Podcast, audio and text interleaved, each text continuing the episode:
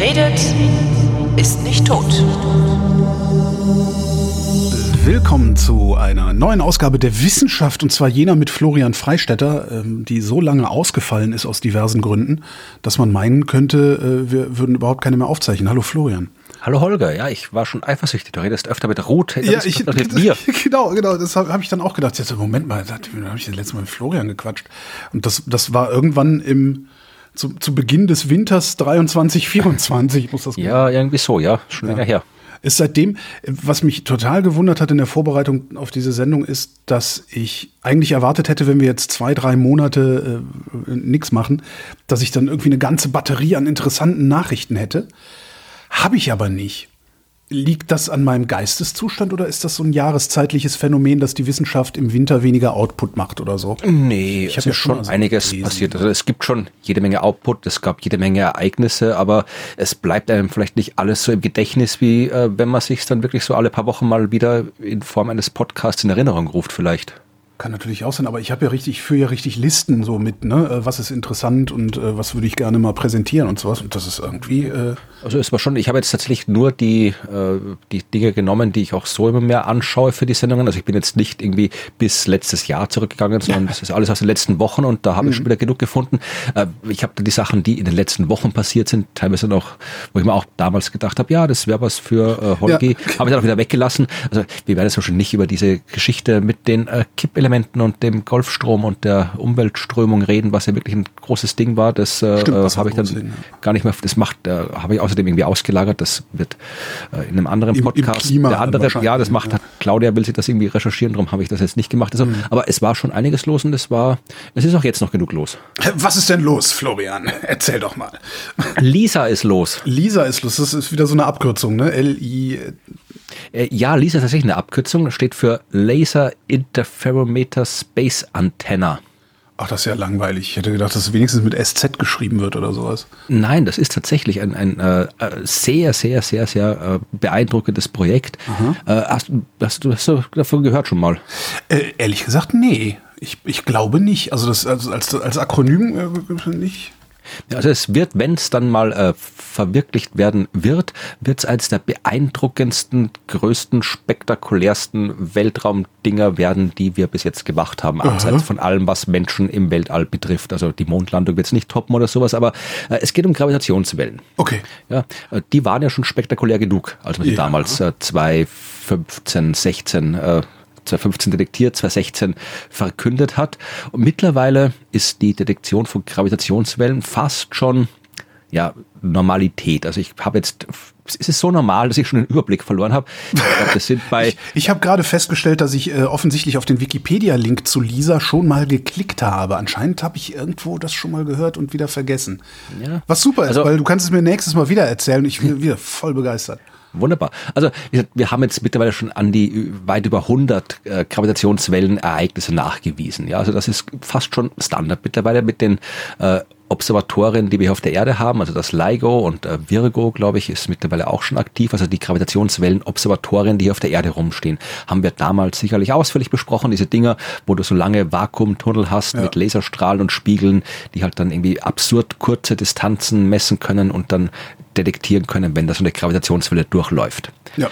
Das Ding ist, äh, bei den Gravitationswellen ist es ein bisschen so ähnlich wie beim Licht. Ja? Auch Gravitationswellen können unterschiedliche Wellenlängen haben. Mhm. Also es gibt Gravitationswellen, die halt äh, höhere Frequenz haben, kleinere Frequenz haben. Und je nach Ereignis entstehen auch unterschiedliche Gravitationswellen. Das heißt, äh, und je nach Instrument kannst du unterschiedliche Gravitationswellen messen. Genauso ja, wie klar, du mit einem optisches, Teleskop, äh, optisches Mikroskop oder, oder ob du ein Elektronenmikroskop nimmst. Also, genau, ja, oder ob ich jetzt mit einem, äh, ja mit einem Infrarotteleskop schaue oder mit einem normalen Teleskop schaue, äh, kann ich erstens unterschiedliche Sachen sehen und ich kann halt mit dem Infrarotteleskop keine Röntgenstrahlung messen. Geht nicht, ja. Und dann sehe ich mit dem Infrarotteleskop nicht das, was Röntgenstrahlungen verursacht. Jedenfalls ähm, ist das Problem, äh, das wir bei der Gravitationswellendetektion haben, jetzt nicht mehr das, dass wir es nicht können, weil das haben wir.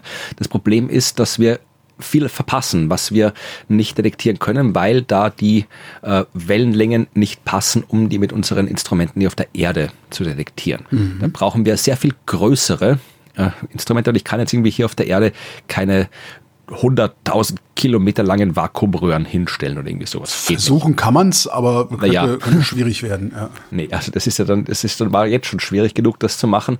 Wenn man sie in weil, Schleifen legt. naja, das ist ja, nee, also das geht nicht. Deswegen hat man sich damals schon, schon lange bevor man äh, die Gravitationswellen hier auf der Erde gemessen hat, sich schon überlegt, das im Weltall zu machen. Weil äh, es hat ja auch die Detektion der Gravitationswellen hier auf der Erde eine lange, lange Vorgeschichte. Da haben ja die Menschen auch schon in den weiß ich, 50er, 60er, 70er darüber nachgedacht, wie man das machen kann. Und es hat Jahrzehnte gedauert, bis man dieses äh, LIGO-Observatorium gebaut hat. Also das hat eine lange Vorgeschichte. Weltraummissionen haben generell immer eine lange Vorgeschichte und die hier natürlich auch. Also das geht zurück auf ja auch die 70er Jahre ungefähr. Da haben NASA und Europa sich mal überlegt, wir machen machen gemeinsam eine, äh, ein, ein Projekt, wo wir schauen, ob wir das Gravitationsmessen auch im Weltall hinkriegen. Dann ist, äh, wie so oft, äh, mal die, die USA wieder ausgestiegen. Ähm, dann hat man aber die ersten Gravitationswellen gemessen, dann ist es wieder interessant geworden. Dann ist die NASA wieder mit dazugekommen mhm. und ähm, dazwischen gab's ähm, Tests, ja, weil äh, ich muss vielleicht kurz mal das Konzept erklären, wie das im Weltall funktionieren soll. Ja, also ich kann jetzt auch im Weltall keine Vakuumröhren hinstellen. Ne, aber da aber, ist doch schon Vakuum. Genau, brauche ich nicht. Also da habe ich andere Probleme. Also das, äh, ich muss da auch irgendwelche Laserstrahlen hin und her schicken. Äh, die Details lasse ich jetzt aus. Also es geht jetzt nicht darum, dass man ähm, so wie bei der Erde einen Laserstrahl losschickt, den dann quasi aufteilt, in zwei unterschiedliche Richtungen losschickt und dann nach exakt derselben Distanz wieder zurück reflektieren lässt und dann schaut, ob die auch wirklich gleichzeitig wieder zurück ankommen. Und wenn sie nicht gleichzeitig zurück ankommen, dann ist irgendwo die Gravitationswelle durchgelaufen. Mhm. Das funktioniert so nicht, sondern in dem Fall äh, geht es um drei Satelliten, die im All schweben werden. Jeder von denen hat einen äh, Laserstrahl und äh, die schießen sich quasi vereinfacht gesagt gegenseitig ab mit ja. ihren Laserstrahlen und dann kann man, die überlagern sich dann auch irgendwie und mit sehr viel Wissenschaft und Mathematik und Technik kannst du auch da dann rausfinden, ob sich da irgendwo was verändert hat. Das geht da auch. Also es ist nicht ganz so einfach. Das Problem ist, äh, du musst trotzdem sehr, sehr, sehr, sehr, sehr genau wissen, wie weit die Dinge auseinander sind. Das heißt, die müssen auch dann sehr ähm, exakt positioniert werden und im Wesentlichen hast du da so, so kleine Würfelchen, ja. die schweben und drumherum einen Satelliten, der diesen Würfel aber nicht berührt. What? Der darf den nie berühren. Sonst funktioniert das, weil okay. da, du, die, die Störungen immer ab, du musst ja auch da die Störungen abschirmen, genauso wie auf Ach so, der Erde. Okay, aber äh, ja, okay. Mhm. Weil du hast ja wie Sonnenwind, sonstige Teilchen, das heißt, du musst was umsetzen, aber du darfst den, den nicht berühren. Ja, und äh, das ist eine coole Idee, aber schwierig. Und es gab 2015 eine Mission, vielleicht haben wir damals im Podcast drüber geredet, die hieß Lisa Pathfinder. Ja, das, das war, kommt mir bekannt vor, ja. ja.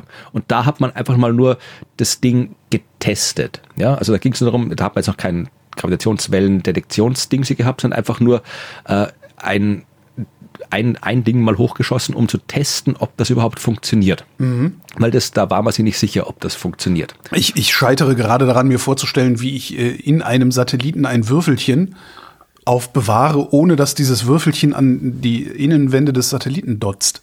Naja, du musst halt den Satelliten, der hat Steuerdüsen und den musst du halt immer so quasi zur Seite schieben. Also der Würfel fliegt da, wo er fliegt. Ja, und der Satellit, und der Satellit muss, muss so drumrum sich bewegen. Ja, okay. Genau. Also es gibt äh, entsprechende YouTube-Videos, äh, auch dann, wenn wir das in den, äh, in den Shownotes verlinken, den Artikel hier, über den ich gerade mhm. spreche, dann äh, sind da auch YouTube-Videos drin, kann man sich anschauen, wie das aussieht.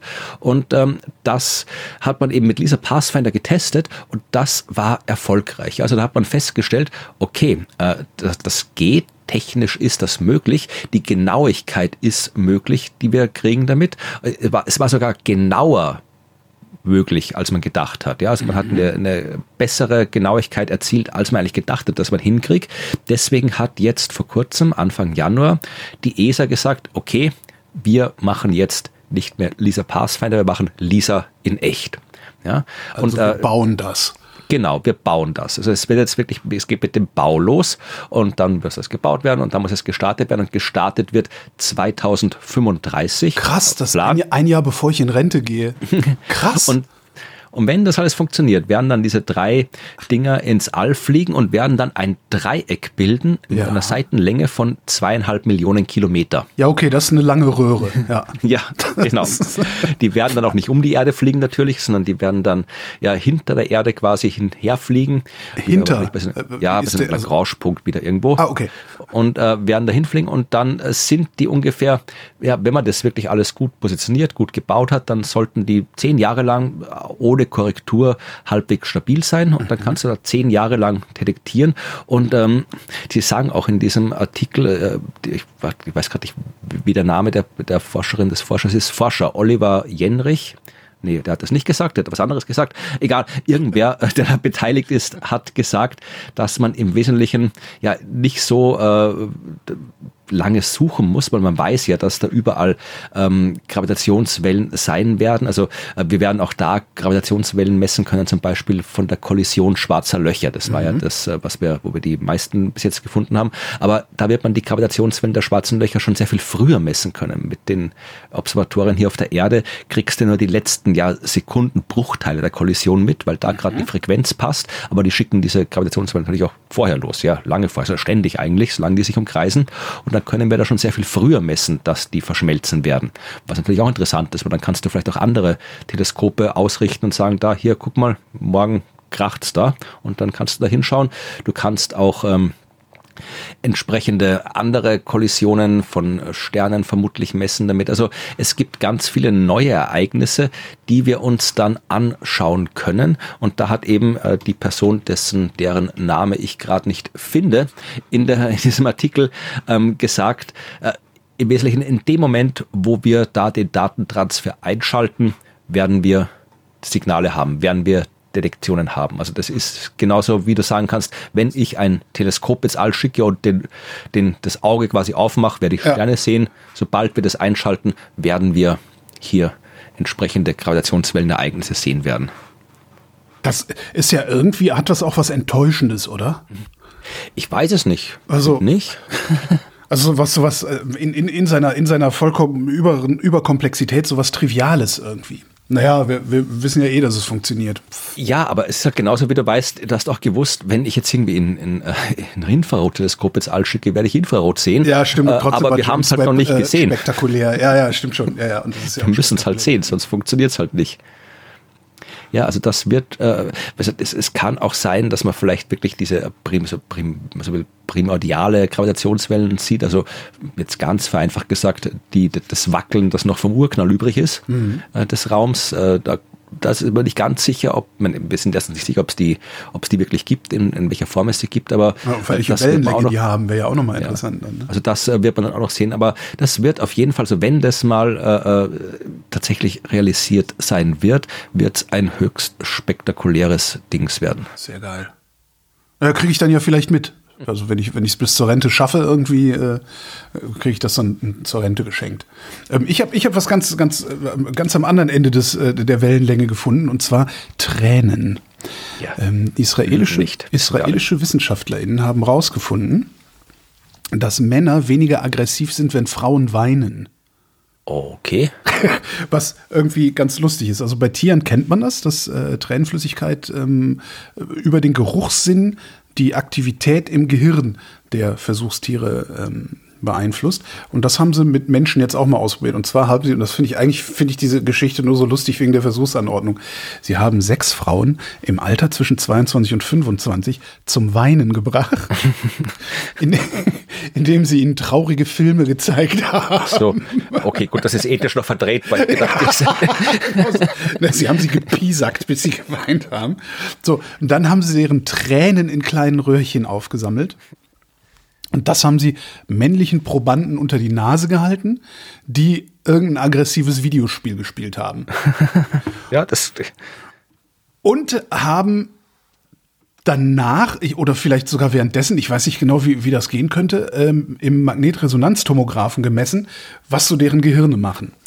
Und ähm, das Interessante fand ich, die Männer waren fast 44 Prozent weniger aggressiv, nachdem sie Okay. an den Tränen der Frauen gerochen haben, als die äh, Kontrollgruppe, die nicht an Frauentränen, sondern an irgendwas anderem gerochen hat. Ja, das erinnert mich an, äh, also äh, der vage Erinnerung, es gibt irgendwie eine Künstlerin, ich habe das mal mitbekommen, dass die ist da durchs Internet gegangen, das Bild. Ähm, ich glaube, war das eine chinesische Künstlerin, die hat eine Tränenpistole gebaut. also die war, wie gesagt, Kunstkonzept wird nicht wirklich funktionieren, aber äh, googelt das mal, gibt es schon das Bild, also die hat halt quasi sich so, so Dinge sie, wo halt dann ihre Tränen quasi über den Trichter aufgefangen werden, dann in so eine Pistole geleitet werden, da wird es dann irgendwie so, gefroren werden und dann kannst du quasi mit äh, der gefro den gefrorenen Tränen die, die Leute erschießen. Oh ja, ja, sieht ein bisschen cyberpunkig aus. Das gefällt ja. mir. Er hat was. Super. Na, na ja, jedenfalls äh, scheint, äh, scheinen Frauentränen äh, in bestimmten Hirnregionen der Männer bestimmte Auslöser zu haben und die vermindern die Aggressivität. Interessant, also das, wie gesagt, äh, es klingt halbwegs plausibel, also nicht plausibel die Forschung schon, aber ich würde fragen, sind Männer auch weniger aggressiv, wenn Männer weinen? Also oder werden sie dann noch aggressiver? Tja, interessante Frage. Also nicht jetzt, ob ich quasi, wenn ich quasi aggressiv bin und dann heule, ob ich dann weniger aggressiv bin, sondern ob ich gegenüber ja, ja, weinenden nee, Männern was, die genau, gleichen. Wenn dir einer aufs Maul hauen will und du fängst an zu heulen, ob du dann genau. weniger aufs Maul kriegst, meinst du? Ne? Genau. genau, ja. ja. Keine Ahnung, ehrlich ja. gesagt.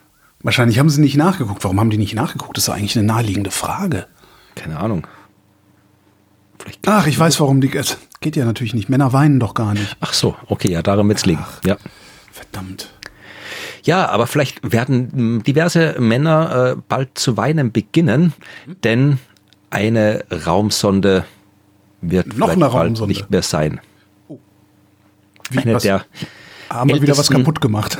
nee, Voyager 1, die hat wirklich lange, lange durchgehalten. Voyager 1. 50 Jahre jetzt, oder? Nee, ich wollte gerade sagen, sie ist so alt wie ich und ich bin noch keine 50. Voyager 1 ist 77 gestartet 77, worden. okay. Ja, und äh, die äh, hat eigentlich, mein, äh, angesichts dessen, was sie erreicht hat, ist es sowieso absurd, dass die immer noch da ist. Ja, also äh, die sollte ja eigentlich dafür nur Jupiter und Saturn erforschen. Wer hätte Voyager, also Voyager 2 auch noch Uranus und Neptun, aber Voyager 2 war eigentlich nur Jupiter, Saturn. Ja, also 77 war Start und dann war sie 80 bei Saturn. Mhm. Also drei Jahre später hat sie eigentlich das gemacht, was sie eigentlich machen sollte. Und genau. alles seit damals ist Bonus, wenn man so will. Ist es, ja. ist es denn eigentlich, ist die, die Bonusphase letztlich dann wissenschaftlich interessanter gewesen als die eigentliche Mission? Würde ich gar nicht sagen, das müsste man sich wirklich im Detail anschauen, aber ich meine, was die Voyager-Sonden bei äh, Jupiter und Saturn allein gefunden haben, das, da, da das wird heute noch ausgewertet. Also das äh, war ja auch das erste Mal oder fast das erste Mal, dass wir diese beiden Planeten so ausführlich gesehen haben. Bei Uranus und Neptun, da war immer noch so gut wie keine andere Raumsonde seit damals. Mhm. Das heißt, also äh, die, die Planetenmission der Voyager, das war schon wissenschaftlich extremst wertvoll. Aber natürlich, äh, sie sind die einzigen Instrumente, die wir da hinter dem Planeten haben, die wir da in, in dem Übergangsbereich haben, wo äh, der Einfluss der Sonne, also der Strahlungseinfluss der Sonne äh, aufhört und der äh, sich im interstellaren Bereich äh, verliert. Das ist jetzt nicht der Gravitationseinfluss, auch wenn die Medien das immer wieder sagen, das Sonnensystem ist nicht zu Ende dort. Doch, äh, doch, aber schlagartig. Da ja, fällt alles runter. aber der Einfluss äh, äh, der, der, der Sonne ist da nicht mehr zu unterscheiden von ja keinem Einfluss von dem der anderen Sterne. Drum ist es halt, was quasi das bezieht, kann man sagen, sie ist im interstellaren Raum, mhm. aber nicht, was quasi den gravitativen Einfluss äh, angeht. Und da hat man ja, da haben wir sonst nichts, was da draußen rumfliegt oder rumgeflogen ist. Was also eigentlich, also was eigentlich irgendwie, das, das, das ich finde das total also enttäuschend mhm. dass wir es noch nicht geschafft haben, da was hinzuschicken, was da vielleicht auch dauerhaft irgendwie unterwegs sein kann. Naja, ich mein, wir haben die, wären wir dazu ja durchaus in der Lage, oder? Ja, ich mein, wir haben äh, hier New Horizons, die beim Pluto war und da weitergeflogen ist, die fliegt da auch noch ein bisschen rum. Äh, die Pioneers, aber die Pioneers, glaube ich, die sind alle tot meines Wissens nach. Okay. Äh, und äh, New Horizons äh, macht zwar noch was, aber ja, es ist halt weit weg. Ich meine. Ja, ja. Und es sind halt auch die, sind halt auch ein bisschen so, wenn man so will, unsexy Missionen. Wenn du sagst, wir fliegen jetzt mal fünf Jahre und dann passiert vielleicht was. Ja, aber vielleicht könnte man da irgendwie noch irgendwelche Atomantriebe oder sowas mit an Bord nehmen, dass man sagt, nee, wir bleiben da draußen. Also mhm. Also wir schwenken jetzt erstmal da eine Umlaufbahn ein und dann katapultieren wir uns wieder raus und gucken uns den nächsten an und dann fliegen wir wieder zurück. Und so, ist das, ist das technisch ja. möglich, denkst du? Das naja, technisch möglich ist es natürlich, aber es ist halt, halt wahnsinnig teuer, da irgendwie hinfliegen, rumfliegen, brauchst du das Treibstoff und so. Also äh, das kannst du mit Solarenergie da draußen nicht mehr machen. Das geht nicht. Stimmt, ja, die ist, das ist ja. zu wenig. Da brauchst du diese Radioisotopenbatterien. Die sind auch nicht so ohne. Also die, die äh, können, glaube ich, sowieso nur die Amerikaner bauen. Ich weiß nicht, ob die Europäer, ob wir überhaupt die äh, technischen Ressourcen haben, mhm. vor allem die, die Rohstoffressourcen haben, um eine Radioisotopenbatterie zu bauen. Weiß ich jetzt gar nicht. Aber äh, ich vermute mal, also wir können auch Atomwaffen bauen, dann werden wir solche Batterien auch bauen ja, können, oder? Okay, aber jedenfalls, ähm, es ist, es ist nicht, es, es ist technisch definitiv machbar, aber es ist halt quasi ein Aufwand, über den wir uns einig werden müssten, dass wir ihn betreiben wollen. Ja. Aber gesagt, Voyager, das Problem ist, das wirklich hinterhältig ist, Voyager funktioniert ja noch. Voyager funkt, also Voyager 1, wir reden jetzt nur mhm. über Voyager 1, Voyager 2 funktioniert auch noch, äh, aber Voyager 1 funktioniert noch, ja. Das Problem ist, äh, wir verstehen nicht, was die Raumsonde sagt. Also wir wissen, wo sie ist, sie fliegt, sie, sie ist aktiv, sie misst und so weiter, aber äh, sie schickt Daten zur Erde, aber mhm. sie schickt Quatsch zur Erde. Mhm. Und das ist, das, okay. Das macht sie seit November 2023. Ja. Und, ähm, also zwischendurch war doch irgendwie mal die Verbindung weg, ne? Ja, ja. Dann hat sie sich wieder neu ausgerichtet. Ja, ja, das haben die immer. Also solche alten Sonden natürlich, da, da geht immer irgendwas schief und irgendwann geht halt mal so viel schief, dass es nicht mehr gut geht. Aber in dem Fall ist sie eigentlich noch, ist noch alles gut. Aber äh, sie schickt halt, äh, um den Artikel zu zitieren, eine sinnlose, sich wiederholende Folge von Nullen und Einsen. Ja, und ähm, es, da gibt es jetzt irgendwie hier äh, das Flugdatensystem, das äh, soll die Probleme verursachen, weil das ist genau das Teil, das diese Daten quasi sammelt und dann äh, im Binärcode zur Erde schickt und irgendein Speicherbaustein sollte da vermutlich, ist da vielleicht kaputt gegangen, ja, in diesem System, das da diese Nullen und Einsen quasi erzeugt und zur Erde schickt. Und das Problem ist, dass halt, ja, es, wenn die Sonde funktioniert, aber wir nichts kriegen an Informationen, dann hilft es uns auch nichts, wenn die Sonde funktioniert. Ja. Und ähm, sie probieren jetzt halt äh, Sachen zu machen. Also, äh, es, ist, es ist eh wurscht im Prinzip, ja, weil du kannst. Aber vor allen Dingen Sachen machen. Du bist da irgendwie, wenn du da was hinsendest, das dauert ja Tage wahrscheinlich, bis da was ankommt, oder? Das dauert lange, bis da was fliegt. Äh, 23 Stunden sind hm. die, glaube ich, weg mittlerweile. Drei, lass mal kurz schauen, wo die gerade sind. Ja, Voyager 1 ist äh, knapp 22,5 äh, Lichtstunden ja. quasi entfernt. Also 162, 160 grob das astronomische Einheiten. verrückt, ey. Schickst einen Befehl hin, musst einen Tag warten. Nee, zwei. Ja. Er ja, muss ja erstmal ankommen und dann muss was zurückkommen. Also, hm. oh, boah, nee. Ja. Also was jetzt, Sie haben, Sie probieren jetzt verschiedene Betriebsmodi aus. Mhm. Sie müssen das mal irgendwie rausgucken, welcher Speicherteil da jetzt genau kaputt ist. Und jetzt, ja, im Wesentlichen äh, schalten Sie halt manche Sachen an, aus und so weiter und äh, in verschiedenen, so im gesicherten Modus hochfahren. Haben wir bei Windows gemacht, Steuerung halt entfernen, ja, genau. das Problem ist, dass halt manche von diesen Betriebsmodi äh, seit 40 Jahren nicht mehr aktiviert worden sind. Jetzt weiß man halt nicht, ja, wenn man die jetzt einschaltet, vielleicht hilft's, vielleicht ist er dann ganz tot. Also ähm, die Leute haben nicht die Hoffnung aufgegeben, aber sie sind auch nicht sehr optimistisch. Also die Leiterin, die aktuelle Leiterin vom Voyager-Projekt, Susan Dodd, sagt, es wäre ein großes Wunder, wenn wir sie zurückbekommen würden. Das Problem ist auch, die Leute, die das Ding gebaut haben, die sind zum größten Teil tot. Ja. Also da hast du auch nicht mehr viel, sagen die so, so, so Leute sagen, ja, ja, klar, das Teil ist es. Ich habe das da eingebaut, ich weiß das, das, das muss kaputt sein, mach das und das. Also die Expertise gibt's auch nicht mehr. Ist, ist das ein Hinweis darauf, dass schlecht dokumentiert worden ist? Ja, ich weiß nicht, ich glaube, das ist schon gut dokumentiert worden. Das Problem ist halt, äh, selbst die beste Dokumentation hilft halt äh, nicht so viel, wie wenn ich die Personen fragen kann, die es gemacht haben. Hm, stimmt. Ja, also mal gucken. Wir, wir können hier schauen, vielleicht, vielleicht kriegen sie es doch noch wieder hin. Dann wird die, wenn es wäre schön, wenn sie es noch, haben sie auch gesagt, wenn sie es noch bis zum 50-jährigen Jubiläum schaffen. Das wäre ja. auch schon, das wäre die 50 Jahre Ding, das durchs Weltall fliegt und immer noch lebt nach 50 Jahren.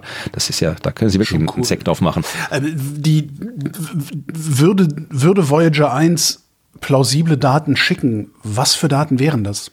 Was misst ja, also, Voyager 1 noch? Ja, es, sie missen keine Bilder, das ist schon längst abgeschaltet. Ja. Das weil sie auch wirklich dann eben um Energie zu sparen, also alles abgeschaltet haben, was sinnvollerweise schon noch abgeschaltet werden kann. Okay. Äh, die messen im Wesentlichen, ja, wenn man so will, äh, Teilchenstrahlung, also mm. wie viel Dichten, Teilchendichten und so weiter, um zu schauen, äh, wie sich das verändert. Also wenn du jetzt hast zum Beispiel so geladene Teilchen misst, äh, die Dichte, da kannst du sagen, okay, jetzt, jetzt sind wir wirklich in dem Bereich, wo das der Einfluss von der Sonne, die ja ständig geladene Teilchen ins All schickt, ja, wo wir sehen, okay, jetzt äh, wird es immer weniger, immer weniger, immer weniger und dann bleibt es gleich oder dann wird es noch weniger oder es fällt schlagartig ab oder es steigt wieder an. Also das ist genau das, was man messen mhm. will, weil ja diese Grenze keine harte Grenze ist, sondern eben eine Übergangsregion und die Sonne verändert sich ja auch. Also die schleudert mal mehr, mal weniger raus, je nachdem, wie die Sonne gerade drauf ist, äh, verschieben sich diese Übergangsbereiche und so. Und das ist es, äh, was die äh, Voyager misst. Also die haben so Partikelsensoren, die noch äh, messen, die haben Magnetometer, Magnetfeldmessgeräte, mit denen sie auch noch quasi da äh, messen können, wie die, äh, der Einflussbereich der Sonne ist. So kosmische Strahlung und so weiter können die messen. Also das ist es, was, was äh, sie tun. Also machen keine Bilder oder sowas, sondern sagen uns, wie die Teilchen- und Magnetfeldsituation da draußen mhm. ist. Ja, immerhin. Ja, ja, ja ich, bin, genau bin, ich, ich bin sehr gespannt, ob die das schaffen. Ähm, also das, ja. ja. Also sie werden es. Es, es, ist ja, es ist ja ein un, un, unbelebter Gegenstand eigentlich nur, aber ich finde, man fühlt trotzdem so mit, so ungefähr so wie Ingenuity neulich. Ja, ja, genau. Ja, das, wo ich auch jetzt so, oh, der arme kleine Hubschrauber. Und denkst so, hallo, hast du sie noch alle? ja, aber auch das ist, das ist auch wieder so, das ist fast die gleiche oder eine ähnliche Situation wie Voyager, ja. ja. Äh, der Hubschrauber, den hat man auch quasi, der hätte eigentlich gar nicht mitgeschickt werden sollen. Da haben die auch gesagt, nee, lass den Quatsch, Hubschrauber am Mars, der bescheuert, für das geben wir kein Geld aus. Äh, dann haben sie es aber doch noch durchsetzen können, dass sie diesen Mini-Hubschrauber damit schicken und keiner hat gewusst, kann der überhaupt genau. fliegen Einfach, ja, dort? Schicken wir mit Proof hin? of Concept kommen. Ja. und dann ist der, dann war gesagt, da war quasi einmal fliegen war quasi die Mission beendet und dann ist er, weiß ich, 70 Mal geflogen und so weiter. Irgendwie und sowas und fünfmal ja. so weit, wie er eigentlich sollte. Ja, alles. Also das, ja. Ist, haben die eigentlich mittlerweile rausgefunden, warum das Ding abgestürzt ist? Weiß ich nicht, ich habe es tatsächlich nicht genau verfolgt, hm. äh, was da genau. Ich habe das ist aber, was er genau gehabt hat, also, keine Ahnung, wird irgendwo kaputt gegangen sein. Vielleicht ist er irgendwo nicht, dagegen geflogen. Weißt du, dass, dass, die, dass die Flügel kaputt sind, das habe ich mitbekommen. Ja, aber das fand ich, ich fand das aus, der, also aus den Meldungen damals, damals, vier oder sechs Wochen her erst, aber das, das, ich fand das so interessant, äh, das Ding kann ja von, das kann ja alleine landen. Das kann ja alleine sicher landen. Und äh, wenn ich das richtig in Erinnerung habe, dann war es so, dass es irgendwie einen kurzen Aussetzer gibt in der Bildübertragung. Also mhm. das äh, per, per, per, Percy, Perseverance, Perseverance, per, Percy. Perseverance. Ne, das nächste Mal nennt ihr eure Sonden anders, Freunde. Horst. Äh, Horst, genau. Mars Horst.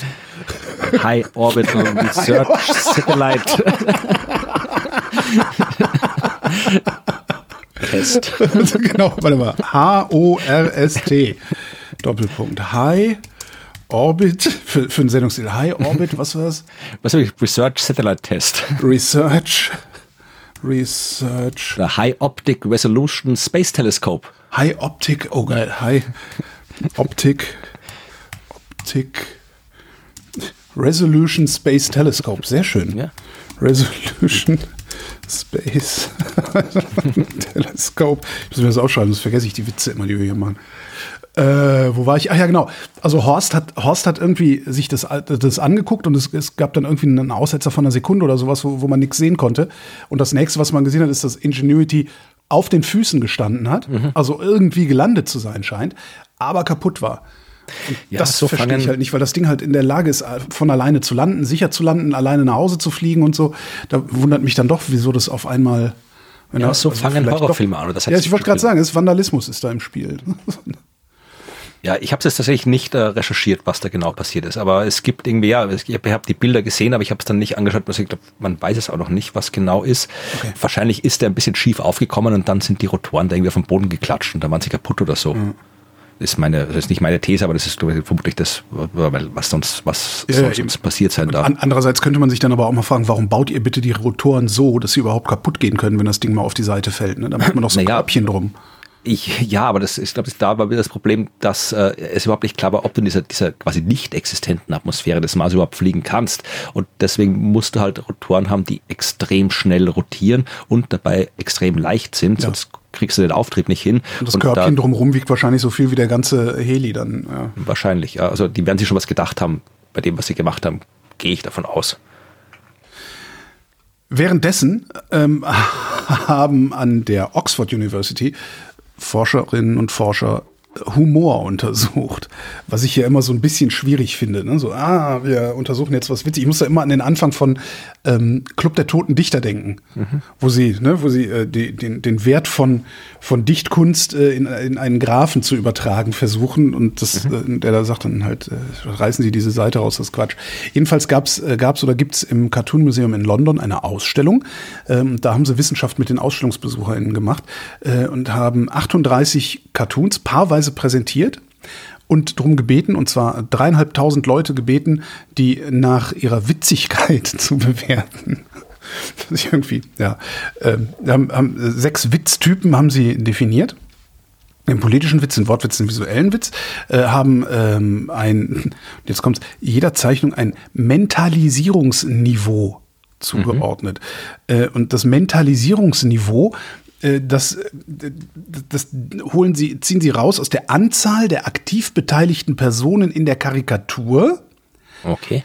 Inklusive des Zuschauers. Also du okay. bist, ne, also in einem Cartoon sind zwei Leute, du guckst dir den an, also hast du ein Mentalisierungsniveau von drei. Ja, ich bin jetzt schon übermentalisiert. Aber, ne? also, aber damit, damit äh, wollen sie zum Ausdruck bringen, wie komplex die Witze sind. Also das Mentalisierungsniveau. Das heißt, wer jetzt hier gerade diesen Podcast alleine hört, hat ein Mentalisierungsniveau von drei auch. Nicht? Weil wir sind zwei und äh, haben einen Hörer. So, äh, Mentalisierungsniveau, Witztypen, äh, Geschlecht und so weiter haben sie, haben sie sich notieren lassen und haben dann die Leute gefragt, wie, wie witzig findet ihr das denn hier alles? Äh, und stellt sich raus, ähm, die visuellen Witze mit Wortspielen und Witze mit sozialen Kommentaren sind beliebter als politische Witze. Okay. D ja. Das Bemerkenswerteste an der Arbeit sind die Geschlechterunterschiede. Äh, Frauen ähm, haben mehr Spaß an häuslichen Situationen und politischen Kommentaren und Männer mögen eher situative Witze und Slapstick und Witze. Genau. genau das. Genau das. Irgendwo später im Beitrag steht dann auch, die einen präferierten reflektierten, die anderen eher oberflächlich. und äh, Cartoons mit einem höheren Mentalisierungsniveau. Wir erinnern uns, Mentalisierungsniveau ist, wie viele Leute nehmen am Witz teil, inklusive Beobachter. Äh, Cartoons mit einem höheren Mentalisierungsniveau sind grundsätzlich witziger Mhm. Ja? Oder wie sie schreiben, sind umso lustiger, je mehr Geisteszustände sie beinhalten. Klar, ne? Also hohes Mentalisierungsniveau sind viele verschiedene Geisteszustände. Da ist halt ein Kranker, ein Gesunder, ein Schwarzer, ein Weißer. Äh, ne? Das ist halt mehrere Zustände. Wobei jetzt vielleicht Schwarz nicht unbedingt ein Geisteszustand ist. Mhm. Außer vielleicht bei Weißen, die Schwarze betrachten. Aber das ist ein anderes Thema. Ähm, es gibt eine Grenze. Und zwar ist es vier. Also oberhalb eines Mentalisierungsniveaus von vier ist der Witz nicht mehr so witzig, wie er wäre, wenn das Mentalisierungsniveau niedriger wäre. Außer du bist ein Mann und es handelt sich um häusliche Komik. Also was die, die Staubsaugen sind lustig, oder? Ich habe keine Ahnung. Ich dachte mir nur, ich, ich verwirre jetzt einfach zusätzlich, indem ich noch ein paar Randbedingungen formuliere. Ja, das mit Humorforschung ist, äh, das ist, spannend, aber das ist auch immer, es ist auch nicht so lustig, wie man glaubt. Also das, nee. das ist dann oft, ich, bin ja auch, cool. Äh, zumindest laut offizieller Berufsbeschreibung, äh, ab und zu Kabarettist ja. und auch Wissenschaftler und ab und zu werde ich in Interviews immer gefragt, ja, wie das mit der Humor wissenschaftlich erklärt ist und so weiter und dann erwarten die sich alle irgendwie die ja lustige Sachen von mir, aber ja, das was ich immer abgesehen davon, dass ich so keine Ahnung von Humorforschung habe, naja, jetzt schon, sagen also, kann, ist dann auch nicht ist dann auch nicht lustig, weil es halt auch Wissenschaft ist, aber Ja, kannst ja mal kannst ja mal das äh, zum zum Spaß äh, auf einer eurer Bühnenshows das Mentalisierungsniveau der Show berechnen, ja, nicht? Ja, gut, das sind dann bei mehreren hundert wahrscheinlich. Genau, darum sind wir auch vollkommen unlustig. Genau. aber wir sind Ja, nee, ihr seid ja alles Männer. Ne? Ja, ab nicht immer. Nicht immer, oh, verdammt. Ja, jedenfalls, äh, was ich jetzt eigentlich sagen wollte, ich, es gibt ein schönes Buch dazu, das heißt äh, The Humor Code. The Humor ähm, Code. Ja, das ist von einem Humorforscher, der die das Humor Research Lab in, äh, in, in Colorado gegründet. Peter McGraw heißt der und der hat mit dem Journalist zusammen ein, ein durchaus interessantes, nicht lustiges, aber interessantes Buch über Humorforschung geschrieben. A Global Search for what makes things funny. Ah, ja. Ist ja lustig, er fängt irgendwie an, wo der, wo der Humorforscher sich irgendwie auf eine Stand-up-Bühne stellt und irgendwie komplett versagt. Und dann am Ende des Buches macht das nochmal und da versagt er dann immer noch, aber nicht mehr ganz so, nicht mehr ganz so dramatisch wie vorher. Aber äh, wenn er, wenn er beide Male versagt, weiß er dann wenigstens. Ja, ja, genau. Also er, okay. er versagt dann nicht mehr so dramatisch, aber er ist, halt, er ist dann immer noch kein, kein Kabarettist geworden, aber er hat dann zumindest eine Ahnung, warum er beim ersten Mal so dramatisch versagt hat und wie man es eigentlich machen sollte. Also, und dazwischen ist halt sehr, sehr, sehr viel interessante Forschung aus allen Bereichen der Welt äh, zum Thema, ja, warum, was, was, was, was ist lustig und warum finden wir manche Sachen lustig und warum nicht. Hat mir gut gefallen, das Buch damals. Okay. Kann ich empfehlen. Haben wir den Kindle, 15 Euro, ja, 15 Euro, 17 Euro, ja. Gut, dann schaue ich, auf mir Deutsch, was Lustiges finde. Was mich wirklich äh, irritiert, ist, dass solche Sachen dann auch irgendwie nie auf Deutsch übersetzt werden. Ja, wahrscheinlich, weil der deutsche Markt noch kleiner ist als der, als der ja. englischsprachige. Und da kannst du nicht alles übersetzen. Und ja, Wissenschaft ist ja auch nicht lustig im deutschsprachigen Raum. Ich meine, wo, wo kommen wir da hin? Also das geht ja nicht. Stimmt. Das interessiert ja keinen.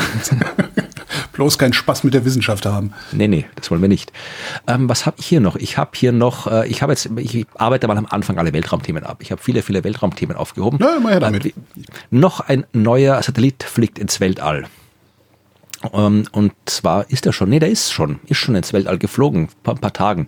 Äh, und zwar von der NASA und der heißt äh, PACE oder PACE oder je nachdem. Es ist auf jeden Fall ein Akronym und zwar für Plankton, Aerosol, Climate and uh, Ocean. Das passt aber nicht ganz ran. Ocean Ecosystem. Also es ist ein Satellit der NASA, der die Ozeane und die Atmosphäre untersucht und zwar in Speziellen schaut, äh, wie viel Teilchen da drin rumfliegen. Ja, also Plankton, Aerosolteilchen, äh, alles, was halt so im Meer in der Luft rumschwirrt, soll dieses Ding messen. Und das ja, Fernerkundung. Ja, natürlich, oh. Erd Erdbeobachtung, Fernerkundung. Und das ist natürlich ganz praktisch, weil das wichtig ist, wenn du verstehen willst, ja, wie diese ganzen Systeme großräumig funktionieren. Ja. Äh, du willst halt irgendwie von den Aerosolen, die in der Luft drin sind, da kannst du halt dann ja alles Mögliche ableiten drauf, die, die Luftqualität, Wolkenbildung und so weiter. Und wenn du das im Weltall machst, hast du halt wirklich umfassende Daten. Das heißt, du kannst es dann lokal, regional, global auswerten und so weiter. Äh, Gleiches gilt für die Ozeane, wenn du halt da das Plankton messen kannst. Das ist natürlich auch, sagt ja auch wahnsinnig viel über das Ökosystem, weil ja, ja, ja. das Plankton ist ja quasi die Grundlage von dem ganzen Ökosystem. Und auch da hast du jetzt das erste Mal mit diesem Satellit wirklich so eine, die Möglichkeit, die, die, die Verteilung dieses Phytoplanktons weltweit zu untersuchen, was Krass. man und auf mal einen Bestand aufzunehmen, was ich auch so absurd finde. Ich meine, äh, Phytoplankton, das, das, das sind Mikroorganismen, diese Plankton. Ja, also wir schicken den Satelliten ins All, um mhm. eine globale Bestandsaufnahme von Mikroorganismen naja, auf der Erde halt, zu machen. Ist, die sind halt, sie sind halt sehr, sehr klein, aber sehr, sehr viele. Und wenn du es von, von, von unten gucken willst, siehst du halt den Wald vor lauter ja, Bäumen nicht, sozusagen. Und, und aus, aus, ja, musst halt deinen Blick heben. Ja, aber krass, ich finde ganz, ich, ich lese gerade ganz interessant, ähm, die machen das optisch. Und zwar gucken die sich die Farbe des Ozeans an mhm. und leiten daraus ab, wie viel Phytoplankton drin ist. Genau, das, das ist, machen cool. sie Plankton und bei den äh, Aerosolteilchen machen sie es über die Polarisation des mhm. Sonnenlichts. Mhm. Hey, und das mit der Farbe, das ist auch, da hat man, äh, das hatten wir mit Claudia im Klimapodcast, irgendwann vor Weihnachten, glaube ich, äh, dass sie festgestellt haben, dass die Erde immer grüner wird.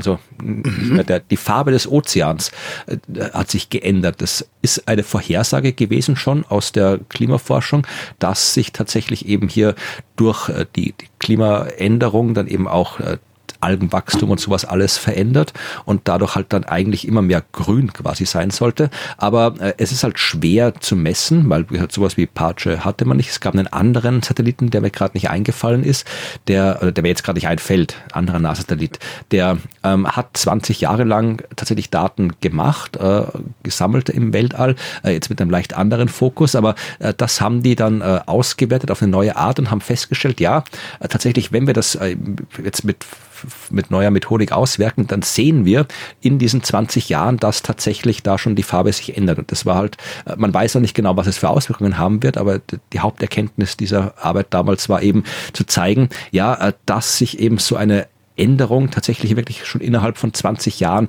nachweisen lässt. Also das äh, war ganz spannend, dass die Erde jetzt quasi grün wird, was hm. in dem Fall besser klingt, als es wahrscheinlich ist am Ende. Ich wollte gerade sagen, ist das gut oder ist das schlecht? Ja. Ja, das wissen wir noch nicht, Ja. aber äh, ich wollte sagen, weil äh, grün ist ja auch immer so Greenwashing, alles was grün ist, ist gut, aber in dem Fall ist es vielleicht nicht so Ja klar, gut, aber vielleicht grün also, werden. aus Algen kann man aber auch Nahrungsmittel machen, zum Beispiel. Und Ja, eh, ist das wiederum nicht schlecht. halt- und, also, ja. Es kommt immer darauf an, was für Algen du hast. Also du kannst nicht alle Algen essen und Lecker Blaualgen. äh, du kannst auch nicht, nicht alle Algen quasi sind auch gut. Also die, die geben dir dann auch Rückschlüsse über die Sauerstoffsättigung und so weiter. Also wenn du viele Algen hast, dann hast auch wenig Sauerstoff. Also es ist nicht immer gut, wenn du viele Algen hast. Ja, aber wie gesagt, äh, dieses äh, Pache oder Pasting, wahrscheinlich sagen sie Paste dazu, was von der NASA kommt, ähm, ist äh, ein Ding, auf das die Klimaforschung anscheinend wirklich sehr intensiv gewartet hat und sich jetzt sehr intensiv freut, dass es jetzt existiert. Ist, es, äh, ist es schon gestartet? Es ist schon gestartet, ist schon im Weltall, Daten äh, noch nicht, soweit ich weiß. Ah, okay. Die werden sich noch ein bisschen rumbasteln, bis dann alles wirklich läuft. Aber es ist schon im Weltall. Hat die äh, SpaceX mit der Falcon 9 hat's hochgeflogen. Man gönnt es ihm ja nicht, ne? ja, und die funktioniert zumindest, das ist die Falcon 9. Also, ja, aber man gönnt es ihm halt nicht. Währenddessen äh, haben die Briten festgestellt, äh, dass äh, die Doofen, ähm, naja, wie, was ich- wie soll ich sagen? Also die Überschrift lautet, Optimisten schneiden in kognitiven Tests schlechter ab. Sie haben 36.000 britische Haushalte äh, sich angeguckt, von denen sie kognitive Daten hatten. Unter anderem auch die Erwartungen dieser Leute in Bezug auf ihr finanzielles Wohlergehen. Und was sie gesehen haben, ist, dass die Eigenschaft extremer Optimismus bei Befragten mit besseren kognitiven Testergebnissen, also wenn du schlauer bist, bist du seltener extrem optimistisch. Also die, Ich wollte es gerade andersrum sagen. Wenn ich, wenn die ich, äh, Doofen, genau, die Doofen sind am glücklichsten, so ungefähr. Ja, je realistischer ich äh, quasi meine Situation einschätzen kann, desto, desto besser ist es. Und wenn ich, wenn ich quasi Optimist bin, also man hat selten Grund zu überzogenem Optimismus, sagen wir Genau. mal so. Und die, die überzogenen Optimismus zeigen, zeigen gleichzeitig auch eine schwächere kognitive Leistungsfähigkeit und neigen aufgrund dieses überzogenen Optimismus dazu, sich finanziell in die Bredouille zu bringen. Also ja, ist, ja, sie haben, sie sind, sind höher verschuldet, gehen öfter pleite. Ähm, ja. es gibt da eine, eine gute wissenschaftliche Dokumentation dazu, ich glaube, die gibt's immer noch, die heißt äh, Goodbye Deutschland. Die Auswanderung. da kann man das genau sehen. Da werden aber, ich habe ja, ich habe ja die Hoffnung, dass da immer nur die dokumentiert werden, die wirklich total doof sind und darum scheitern und dass es Ja, eigentlich das ist- Erfolgsgeschichten sind, die man da sieht. Ja, natürlich ist das so, aber das ist im Prinzip genau das. Also die, dann, also die sagt mir, ich, ich kann kein Spanisch, aber ich fahre nach Mallorca und mache eine Bäckerei auf und wird alles wunderbar und dann natürlich scheitert man dann. Ja. Ja, ich werde nie vergessen, es gab mal ein Pärchen, die haben äh, nach einem Gran Canaria Urlaub beschlossen, auf Gran Canaria einen Eiswagen äh, machen zu wollen, also Eis zu verkaufen, sind nach Hause geflogen, haben alles verkauft, haben sich von ihrem Geld so ein, so ein, so ein Sprinter Eiswagen, Bu- Budenauto gekauft, haben dieses Fahrzeug mit der Fähre nach Gran Canaria transportiert, sind hinterher geflogen, um dann, als sie da waren, festzustellen, dass sie es überhaupt nicht zugelassen kriegen. Und war halt alles, was sie hatten. Jedenfalls ja, äh, also das, der, der unvernünftige Zukunftsglaube, äh, denken Sie, ist eine Folge der durchschnittlich geringeren geistigen Fähigkeiten. Ich finde diese Formulierungen alle ganz, ganz toll. Ähm, und Zitat äh, des, des Leitautors. Daraus resultieren selbstschmeichelnde Voreingenommenheiten, was das eigene Wohlergehen betrifft ich finde ja, das sehr. Nicht, ja, aber ja, ja, genau. Also, also und ich, ich erlebe das halt auch im, im äh, erweiterten Bekanntenkreis, sage ich mal, äh, dass die, die am wenigsten in der Lage sind, die Realität, ich sag mal, angemessen einzuschätzen, die gehen am optimistischsten mit ihrer Kohle um. Ja, ich habe mir jetzt noch das gekauft, ich habe noch das gekauft. Also der Mensch, sagen wir mal so, der Mensch, den ich kenne, der am stärksten mit Immobilien überschuldet ist, ist gleichzeitig der dümmste, den ich kenne. Ja, aber immerhin ist er mit Immobilien überschuldet. Ja, ja, klar, das kann, das kann, super, das kann super funktionieren. Ne? Wenn er Glück Ja. hat und, und nichts dazwischen kommt, dann ist er in zehn Jahren Millionär, klar. aber, ja. Ja. aber ist halt äh, so auf Kante genäht, dass der praktisch nur schlechte Laune hat. Ich habe den seit Jahren nicht gut gelaunt erlebt. Ja, aber dann, dann, wär vielleicht, dann ist ja gut für ihn, weil dann ist er auch nicht optimistisch, oder? Ja, jetzt, jetzt schätzt er seine, Rea Rela seine Situation real ein. naja, ja, aber ja. So, ich habe noch ein Ding aus dem. Weltall. Ja. Und zwar habe ich den Saturnmond Mimas. Ah, den Venusmond Tetra. Nein, den Saturn. Ja, auch bitte, bitte, Hörerschaft, schreibt uns nicht über den Venusmond Siswi oder sowas. Die Was? Geschichte, die ist jetzt. Äh, es gibt tatsächlich so wieder einen Venusmond? Nee, das ist eine Geschichte, die ist eh, das ist eine liebe Geschichte, die ist eine nette Geschichte, ein eigentlich gutes Stück Wissenschaftskommunikation. Aber ich habe es jetzt so inflationär bekommen, mittlerweile ist auch so inflationär mhm. auf den sozialen Medien geteilt. Ich kenne die Geschichte. Also ich jetzt, gut, jetzt erzähle ich sie, ja, das habt ihr jetzt davon. Das hast, nee, das hast du jetzt davon, aber gut, ja. Ja, nee, also äh, es, es gab, ich, ich weiß jetzt nicht, was für eine Geschichte das genau ist, also wo sie ursprünglich herstammt, das habe ich jetzt nicht recherchiert, aber äh, die Geschichte, die ich gelesen habe, das war so ein Thread auf, ja, frage mich nicht, wo das genau war, ähm, da hat einer erzählt von seinem, äh, glaub, einem Poster, das sein Kind irgendwo im Zimmer hängen hatte, wo halt das Sonnensystem abgebildet worden ist und ja, halt alle Himmelskörper drauf, die kennst du solche Bilder, oder? Ähm, ja, ja, klar. Auch bei mir gehabt. Also wurde halt ja, irgendwie, und jetzt nicht nur eben die, die paar Planeten, sondern wirklich auch alle anderen äh, Himmelskörper, Monde, Asteroiden, Raumsonden, alles, was man halt dann so macht, äh, das ist da alles drin. Und da war eben, und wenn ihr das dann googelt, ähm, ist die Venus und neben mhm. der Venus ist so ein kleines Punkti und neben dem kleinen Punkti steht Susvi. Z-O-O-Z-V-E. Ja. Z-V-E. Zoosve. Genau. Und das ähm, quasi Satellit der Venus. Ja, ja, ja, ja, das ist nur noch die Pointe nicht vorweg. Jedenfalls okay, Entschuldigung, hat, ja. hat äh, dieser äh, Typ, der das war, hat dann eben äh, angefangen, probiert herauszufinden, ja, was, was, was ist das? Ja, weil die Venus hat keinen Mond. Das wissen wir eigentlich. Die Venus hat keinen Mond. Okay, das ist irgendwie Radiolab Podcast, war es ursprünglich, sehe ich gerade. Okay. okay dann ist es wahrscheinlich dort äh, dreimal länger erzählt, als man es gerne hören will, aber dann hört euch das in der Radiolab noch an, wenn ihr es genau wissen wollt.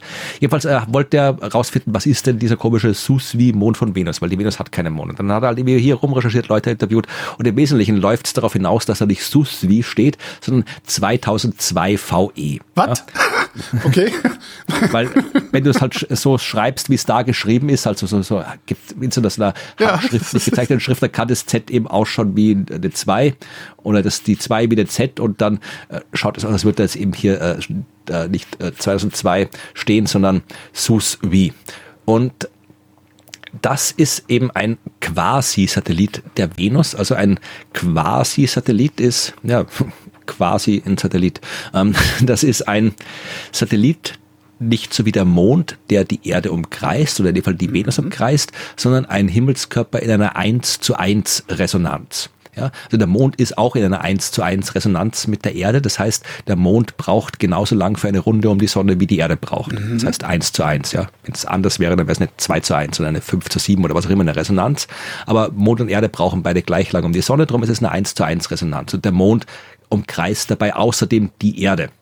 Äh, dieser ah, Asteroid mh. ist in einer 1 zu 1 Resonanz mit der Venus, aber er kreist nicht um, um die, die, Venus. Venus. Ah, das ist ein okay. koorbitales Objekt und das gibt's auch öfter. Also die, die Erde hat auch immer wieder mal äh, koorbitale Objekte, die sind meistens nicht langzeitstabil.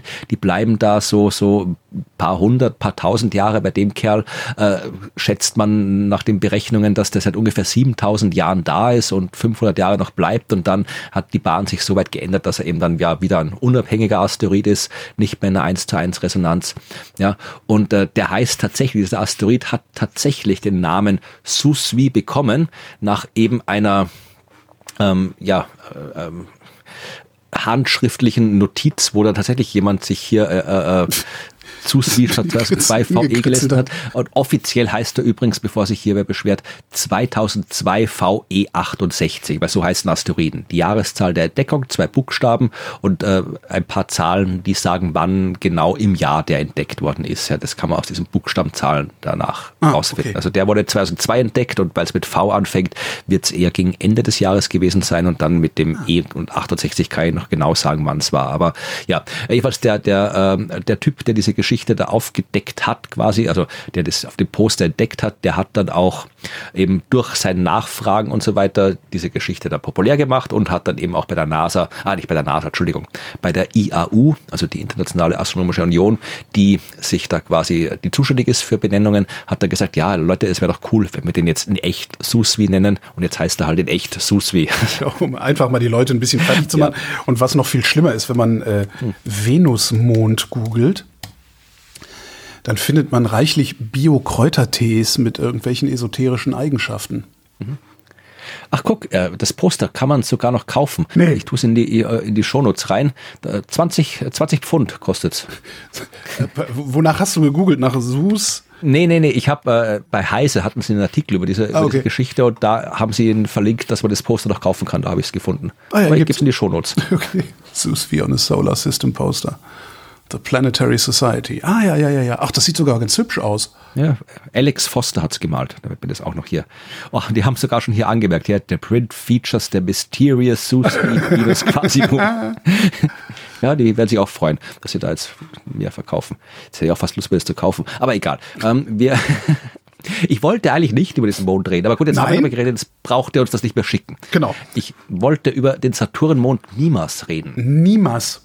Mimas. Mimas. Kennst du, das ist der Todessternmond. Mavitation. Der Todessternmond. Ah, ja, ja, ja, ja, ja, ja. Doch, Ja, doch, google doch. das Bild von Mimas, dann weißt du, was Ja, ja, genau. der Todessternmond heißt. Es ist ein Mond, der ist äh, vergleichsweise klein, hat einen Durchmesser von knapp 200 Kilometer, aber halt auf einer Seite einen wirklich fetten Krater. Also der Ja, ist reicht, wirklich groß. reicht, reicht jedenfalls, um da drin irgendwie so eine Strahlenwaffe. Äh, Ja, nicht? also der heißt eben Herschel, dieser Krater, und der, der ist eben, der ist, ich weiß gar nicht, was für einen Durchmesser der hat, aber ja fast äh, 10 Prozent vom gesamten Umfang des Himmelskörpers. Also der, dieser Einschlag war äh, so heftig damals, dass den Mond fast zerrissen hätte, oder vielleicht hat sie ihn auch, und er hat sich wieder ein bisschen zusammengefügt, aber es ist halt wirklich ungewöhnlich, so einen gewaltigen Krater auf so einem enorm kleinen Mond, und das erinnert halt an diese, äh, an, an den Todesstern Todesstern, aus Star Wars, dann auch so eine Kugel mit diesem, mit so einem, so einem, ja, Laser oder was immer ein der fossiler, sein muss. foss- fossiler Todesstern. Wer weiß. Ja, genau, das wird sein.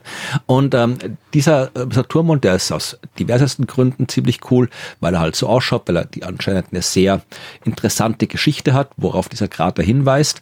Und ähm, den hat man sich halt wie alle anderen Monde des Saturn auch mal näher angeschaut. Ich weiß gerade nicht, wo die Daten herkommen. Äh, wahrscheinlich auch von einer Mission, wahrscheinlich von Cassini. Genau, vor zehn Jahren war die Raumsonde Cassini ja bei äh, den Saturnmonden und hat dann äh, Daten gemessen. Was man gemessen hat, ist, äh, dass die Bewegung des Mimas um den Saturn herum unregelmäßig ist. Oder Ja, er unregelmäßiger, als es hat. Mhm, sein, unregelmäßiger als es äh, sein sollte. Du willst es ja immer nicht hören, aber Ja, ja.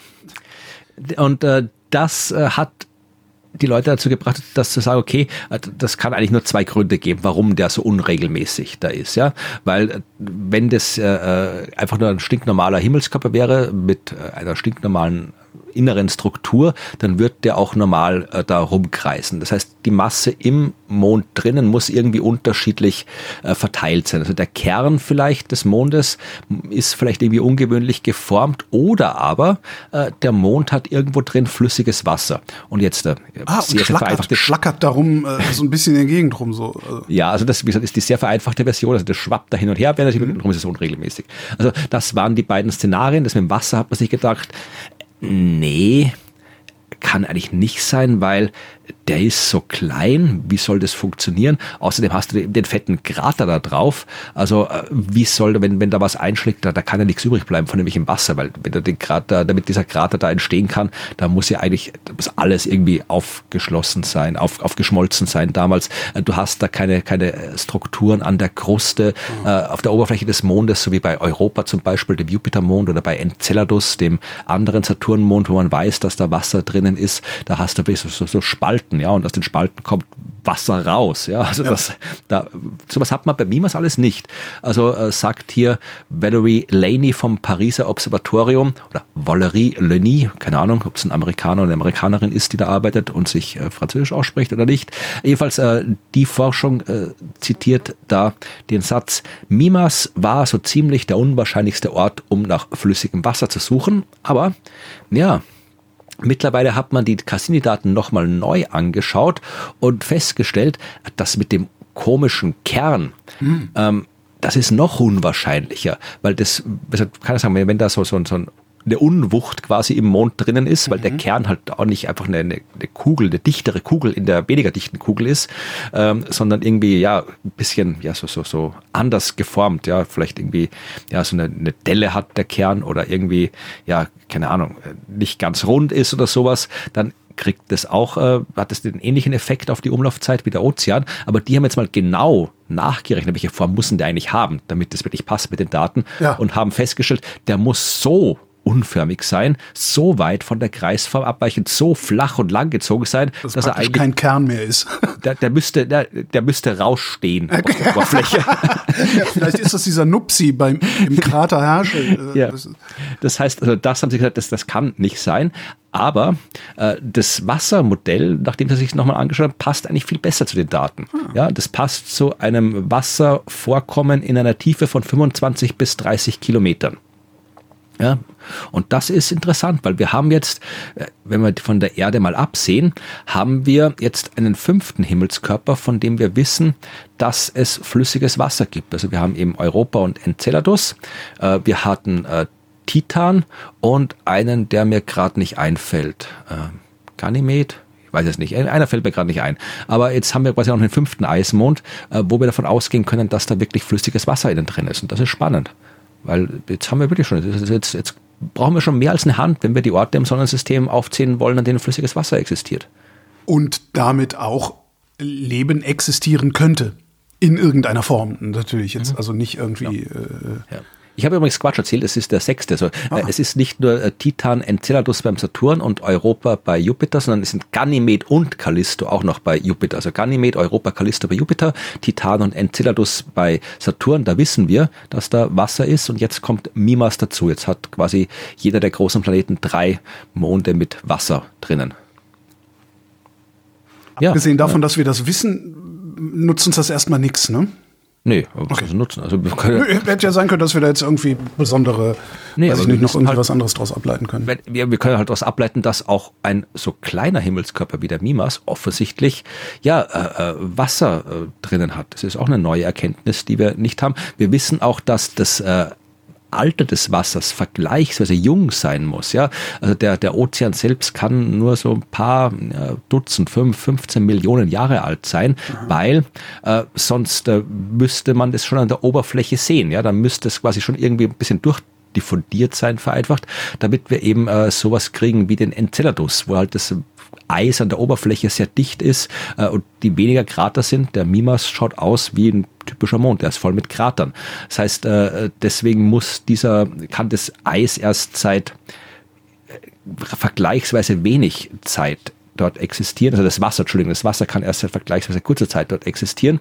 Ja, wie es da genau hingekommen ist und warum es dann flüssig geworden ist und so weiter, ja, wissen wir alles noch nicht. Aber äh, wie gesagt, die Chance auf äh, Nischen, die steigt jetzt mit dieser Erkenntnis, weil kleine Monde haben wir haufenweise im Sonnensystem. Und im Zweifelsfall fliegen wir irgendwann einfach hin, äh, fördern das Wasser, ziehen es auf Flaschen und verkaufen es an Leute, die glauben, sie seien besonders exklusiv, weil sie in Dubai leben. Genau, ja. Ja, die sind schon ausgestorben bis dahin in Dubai. Das kann natürlich auch sein. Aber dafür haben sie dann ja dieses komische neue Ding da, äh, diesen Snowpiercer, der nicht durch die Wüste fährt, sondern da steht. Ach so, diese Mauer, die bauen sie nicht, diese komische. Nein. Halt, also immerhin haben sie mit den Aushubarbeiten angefangen schon mal. Ja, aber das ist, ich weiß es nicht. Ich, meine, ich halte das, das auch für absoluten Schwachsinn. Ist, ja, ja. ja, nicht das ja, es ist, das hat, es ist selbst, wenn man von, von, also für die Leute, die nicht wissen, worum es geht, The Line ist ein Gebäude, ein geplantes Gebäude, das irgendwie ja 170 äh, Kilometer lang sein soll. Dieses 500 Meter hoch. Ja, da sollen dann irgendwie knapp 10 Millionen Menschen drin wohnen ja. und so weiter. Also das ist absurd, weil ich meine, es ist mal aus, aus allem, aus, aus, aus klimatechnischen Gründen, aus Nachhaltigkeitsgründen, es ist komplett absurd, aber es ist auch aus, aus, aus rein aus stadtplanerischen Gründen absurd. Ich meine, es, wenn, es gibt ja einen Grund, das, warum. Ich wollte gerade sagen, wenn das eine gute Idee wäre, dann hätten wir Städte schon länger so gebaut. Und ja, dann wären unsere Städte alle irgendwelche Linien, genau, aber das genau. sind sie nicht, weil ja, es macht halt keinen Sinn, alles in einer Linie anzustellen, außer wenn du, keine Ahnung, für, für äh, Tickets der U-Bahn anstehst oder sowas, dann stelle ich mir eine aber Linie. Aber die, die Vorstellung, dass du, stell dir mal vor, du gehörst dann, also das ist, ich habe wirklich so ein Snowpiercer-Bild immer im Kopf. Ne? Also die Reichen wohnen ganz vorne am Strand und die armen Säue wohnen ganz, ganz hinten 170 Kilometer in der Wüste. Äh, äh, selbst wenn du nach vorne willst, also selbst mit Hochgeschwindigkeits, äh, Vakuumröhren, äh, irgendwie so Hyperloop-Spackereien, äh, brauchst du ewig, um vom einen Ende zum anderen zu kommen, wenn das Ding fährt. Wenn da irgendwas dran kaputt ist, dann fährt da halt überhaupt nichts mehr. Ich meine, wie viel Ersatzröhren willst du? Das ist alles, ich halt, das ist. ist ja. Ich sag wieder aus ökologischen Gründen, es, es mag ja sein, dass sie das Ganze irgendwie dann am Ende klimaneutral betreiben mit irgendwelchen erneuerbaren Energie. Soll sein, soll nicht sein, wird sich zeigen. Mhm. Aber auch aus ökologischen Gründen ist es Quatsch, weil du baust dann halt wirklich eine genau das, was man nicht tun sollte, wo alle, die ja. Ahnung von Ökologie und Biodiversität haben, sagen, bitte, wir müssen das wegkriegen, wir müssen Korridore schaffen, dass die Tiere da sich quasi ausbreiten können und so weiter, Ökosysteme wieder verbinden können. Wir müssen keine äh, 200 Kilometer lange Grenze harte Grenze in die Gegend stellen. Also das ist ja für, für alles, was ökologisch ist, kompletter Quatsch. Also das ist, ich, ich, ich bezweifle, dass das wirklich fertig ist. Ich kann es mir auch nicht, also ich kann mir das auch nicht vorstellen, also wie das auch funktionieren soll. Also ich meine, das sind ja, wenn du da wirklich irgendwie deine neun oder zehn Millionen Leute drin hast, die dann äh, in so, in so, ja, so Com Community-Inseln praktisch sich auf, äh, ich, ich, also nee, ich verstehe das von vorne bis hinten nicht. Ja. Also ich verstehe auch nicht, warum ich da reinziehen sollte, wenn es ja, das ich verstehe. Ja, ich verstehe auch nicht, warum irgendwie, wenn ich verstehe nicht, warum man da Urlaub machen soll in dieser Gegend. Da ist ja nichts außer außer Shopping, ja, Luxus, Scheiß und Shopping. Ja, aber das, das da kann ich auch kann ich auch woanders hin, weil nach London fahren oder sowas. Ja, aber ich glaube, in London, London ist teurer, ne? Also ich glaube, Dienstleistung ist da unten wesentlich billiger, darum kannst du dich halt wirklich fühlen wie ein König, wenn du da. Ähm ja, aber das, das hat mich nie gereizt. Da. Ich kenne so viele Leute, also nicht persönlich, aber ich kenne halt die, die Urlaub in Dubai machen und irgendwie dann posten, sie waren in Urlaub auf Dubai oder erzählen, sie fahren nach Dubai oder nach, fährt man dann noch hin nach Abu Dhabi oder was weiß ich, aber äh, nee, das ist das letzte Land, das mich interessiert, wo vom ich letzten Geld wollte. bezahlen sie eine Wohnung in Dubai und vom vorletzten, oder vom vorletzten Geld bezahlen sie ihre Wohnung in Dubai und vom letzten Geld bezahlen sie einen gemieteten Ferrari, mit dem sie sich dann filmen, um auf Instagram zu erzählen, sie wären reich.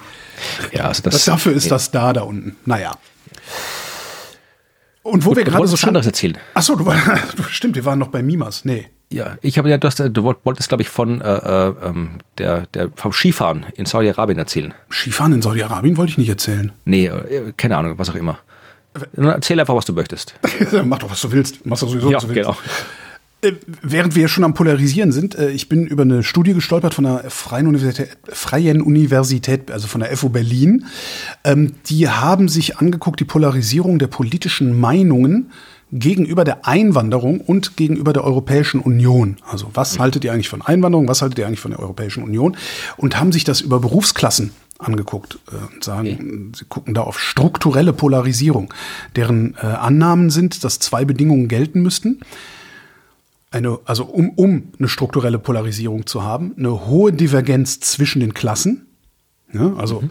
der Arbeiter denkt was ganz anderes als der Professor und ein hoher Konsens innerhalb der Klasse. Alle Arbeiter denken das Gleiche, alle Professoren denken das Gleiche. Ähm, dann haben sie sich äh, vier größere Umfragen aus drei Jahrzehnten angeguckt, also in die Vergangenheit geguckt und haben was ganz Interessantes gefunden. Und zwar eine erhebliche Diskrepanz, schreiben sie, zwischen den Klassen. Ja, also wer in der Arbeiterklasse ist, äußert, sie schreiben, wesentlich ungünstigere Meinungen über die Einwanderung und die EU als die Oberschicht. Also die ne, Arbeiterklasse findet Einwanderung und EU nicht so geil. Aber Innerhalb der Arbeiterklasse ist die Meinungsheterogenität größer als in der Oberklasse. Das heißt, okay, ja, verstehe ja, ich. Das, ja. also die, die, die, die, die Arbeiterklasse oder die Unterschicht, oder ich habe jetzt nicht so weit reingeguckt, um zu gucken, wo sie, wo sie genau die Grenzen gezogen haben, aber die Unterschicht ist zwar insgesamt ein bisschen, also auch merklich, aber es ist jetzt nicht so viel, es sind dann irgendwie 14 Prozent oder so. Also jetzt wirklich nicht. 14 Prozent sind gegen Einwanderung die EU und bei den Professoren sind es 4 Prozent oder sowas. Also das sind jetzt nicht so riesige äh, Verhältnisse oder riesige Menschengruppen.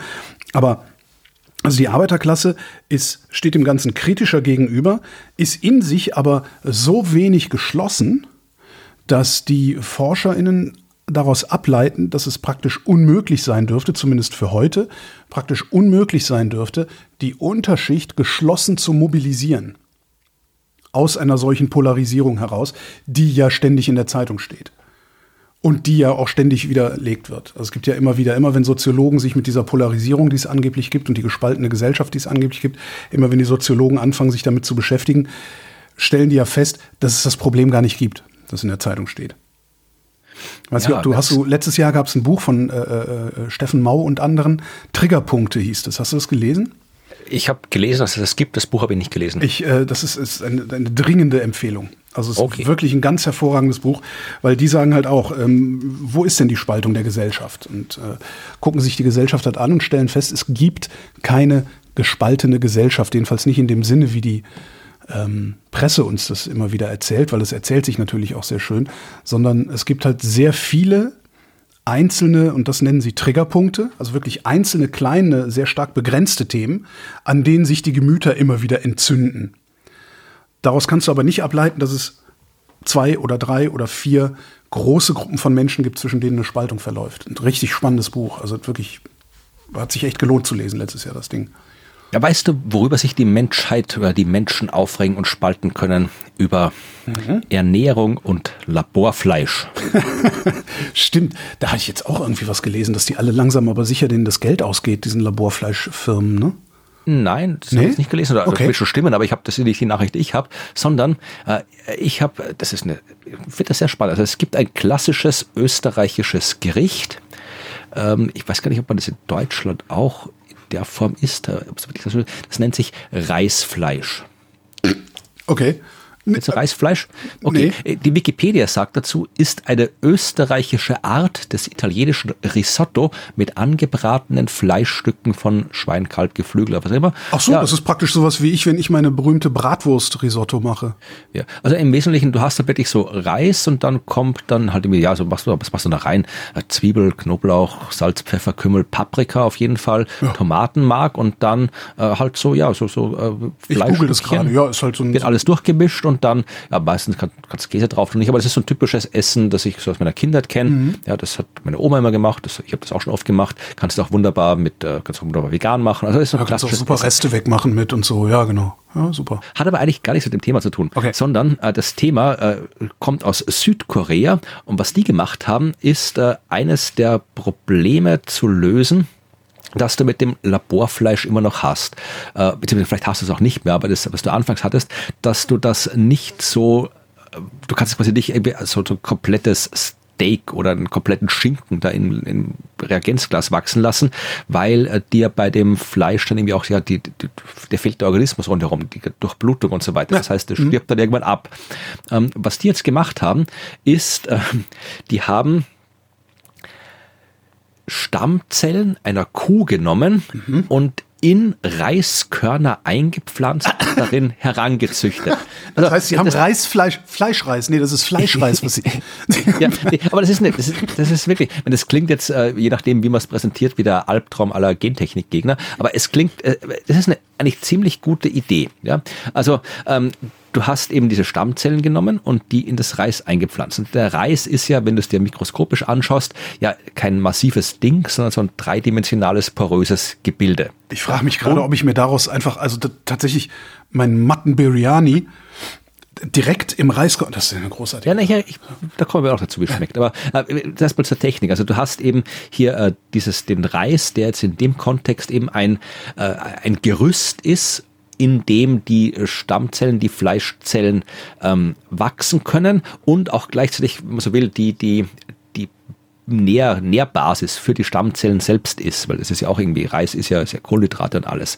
Das heißt, äh, du hast eben die, die äh, Stammzellen da rein und dann können die da in diesem Reis besser wachsen, als anscheinend äh, sie es äh, einfach so im, im, äh, im Labor, äh, wie heißt das, Petrischale, in der Petrischale können. Ja, also du nimmst halt die, die Muskelfettzellen, also die Stammzellen von Muskel- und Fettzellen, äh, tust die da rein und dann wachsen die da drin und dann kriegst du halt ja äh, einen, ein, ein, ein äh, Fleischreis oder Reisfleisch. Und tatsächlich haben sie es natürlich auch, sie haben, natürlich haben sie es äh, Sie haben es gedünstet in dem Fall und natürlich auch gekostet. Und ähm, hier sagt, ähm, wer sagt das? Äh, Jinki Hong, Bioingenieur, hat gesagt, es ist einzigartig im Geschmack. Es bietet eine Mischung aus der vertrauten Nussigkeit von Reis und einem subtilen Umami-Geschmack. Super. Finde ich total Ja. super. Also, weil ich meine, das, ja, das will, das will man doch. Man will ein Reisgericht mit viel Umami. Okay, ich, ja. ich schütte mir dafür dann Sojasauce drüber oder sowas. Aber, ja. ja. Und es ist vor allem, also äh, äh, das geht jetzt, Sie haben es nicht gemacht, um jetzt das wie ein neues Geschmackserlebnis zu machen, sondern erst einmal äh, um das Konzept zu zeigen, mhm. aber auch auf, auf, um den Nährwert zu erhöhen, weil tatsächlich haben Sie eben gesagt, dass jetzt ähm, dieser Fleischreis logischerweise mehr Eiweiß und Fett enthält als übriger Reis. Das heißt, sie haben jetzt einen Reis mit deutlich mehr Nährstoffen. Ja. Und das ist natürlich immer dann gut, wenn du halt etwas brauchst, was halt ja schnell viele Kalorien gibt. Also wenn du da jetzt mhm. irgendwelche, ja, sagen, wie Sie sagen hier Hilfe bei Hungersnöten, Militärration, Fun. Functional Food ist das eigentlich, ja. ja. Und äh, was natürlich auch nicht vernachlässigbar ist, äh, weniger Treibhausgase kriegst du, 100 Gramm Protein-Hybridreis äh, hast du 6,3 Kilogramm CO2 geschätzt, die freigesetzt werden, äh, 100 Gramm Protein aus Rindfleisch 50 Kilogramm. Wow. Also das ist deutlich äh, CO2 äh, weniger. Wow. Ist halt geschätzt. Man weiß nicht, was dann ja, mit ja. großem Maßstab hergestellt wird, weiß man alles nicht. Also sie sagen, äh, die Leute, die das gemacht haben, äh, auch, auch, auch vom Preis her, äh, mhm. könntest du es haben. Also du kriegst hier äh, zwei Dollar schätze sie pro Kilogramm, wenn er auf den Markt kommt.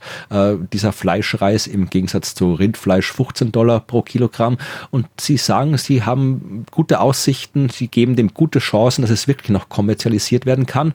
Äh, sie wollen es aber noch ein bisschen optimieren. Also es wird noch ein bisschen dauern, bis äh, es dann Fleischreis gibt. Man kann ja vielleicht auch anderes Zeug noch reinbauen, aber äh, es ist was, ich, das, ich würde das kosten, auf jeden Absolut. Fall. Absolut, ja klar. Ja. Ja, ja, warum denn nicht? Also ich esse, ich esse ja nicht deswegen wenig Fleisch oder fast kein Fleisch, weil es mir nicht schmeckt, sondern das sind halt ganz andere Gründe. Und wenn, wenn es so geht, warum denn nicht? Ich muss, ich muss übrigens ein bisschen feixen die ganze Zeit im Hintergrund, weil äh, ich habe die Reisfleisch, es gibt einen Wikipedia-Eintrag Reisfleisch. Und da steht drin, das Gericht kann der österreichischen Küche äh, in einem handschriftlichen Kochbuch aus dem Jahre 1757 nachgewiesen werden, unter dem Eintrag verschirrte Reisspeis. Das sind drei Worte aus den Zutaten Hühner, Butter, Mehl, Muskatblüte, Möhren, Nelken, Suppe, Bries, Euter, Reis, Butter, Eier und Schmalz. Ja, verschierte Reisspeis, ja, Verschierte Reisspeis, genau. Aber ich glaube, heutzutage würde man Reisspeis dann als Kompositum schreiben, oder? Ja, ja, wir brauchen lieber Reisspeise, also ja. Und man wird es auch nicht mit scharfem S schreiben. Weil das haben die da auch gemacht, ich habe es auch gelesen. Also, ja. Haben Sie? Warte mal. Stimmt, ja, Reis, Speis, ja. ja, ja. Aber ja, war 18. Jahrhundert, das ja, genau. noch so geschrieben. Heutzutage schreibt man nur das Wort Beweise mit scharfem S. Genau. Ähm, der Chines hat mal wieder eine neue Batterie erfunden, äh, was jetzt irgendwie keine so spektakuläre Meldung ist, äh, aber es ist, ich finde immer, wenn es was anderes als Lithium-Ionen-Batterien sind oder, um dich völlig fertig zu machen, Lithium-Ionen-Batterien, ähm, finde ich das irgendwie ganz interessant. Und äh, was äh, sie jetzt gebaut haben in China, ähm, allerdings auch immer noch auf dem auf Basis von Grundlagenforschung, ist eine Calcium-Batterie. Also okay. Calcium-Ionen-Batterie, äh, die beim Entladen zwei Elektronen abgibt und beim Laden sich dann wieder die Elektronen zurückholt, äh, sind über 700 Ladezyklen gekommen mit einer höheren Kapazität als bei Lithium-Ionen-Batterien und zwar äh, um fast 25 Prozent höhere Kapazität fand ich einfach nur interessant, wollte mal erwähnt ja. haben, dass es jetzt auch Calcium-Batterien gibt. Ja, ja, zumindest in, in, der Erprobung. Ähm, auch nicht nur, das sind, das sind noch nicht nur die Chinesen, die daran arbeiten. Äh, das KIT arbeitet auch dran, hatten sie geschrieben. Ähm, was die Chinesen allerdings Besonderes haben, ist, äh, die machen das über flexible Kohlenstoff-Nanoröhrchen. Ist das nicht Graphen eigentlich? Äh, nee, Graphen, nee. sind keine, Graphen ist eigentlich nur eindimensional. Stimmt, Graphen ist keine Röhrchen. Ist dann ah, schade. was anderes. Na gut, dann doch keine neue Meldung mit Graphen. Äh, also flexible Kunststoff Nanoröhrchen und ähm, deren diese Calcium-Luftbatterien können sie dadurch, dass die in flexiblen Nanoröhrchen sind, in Textilien einweben.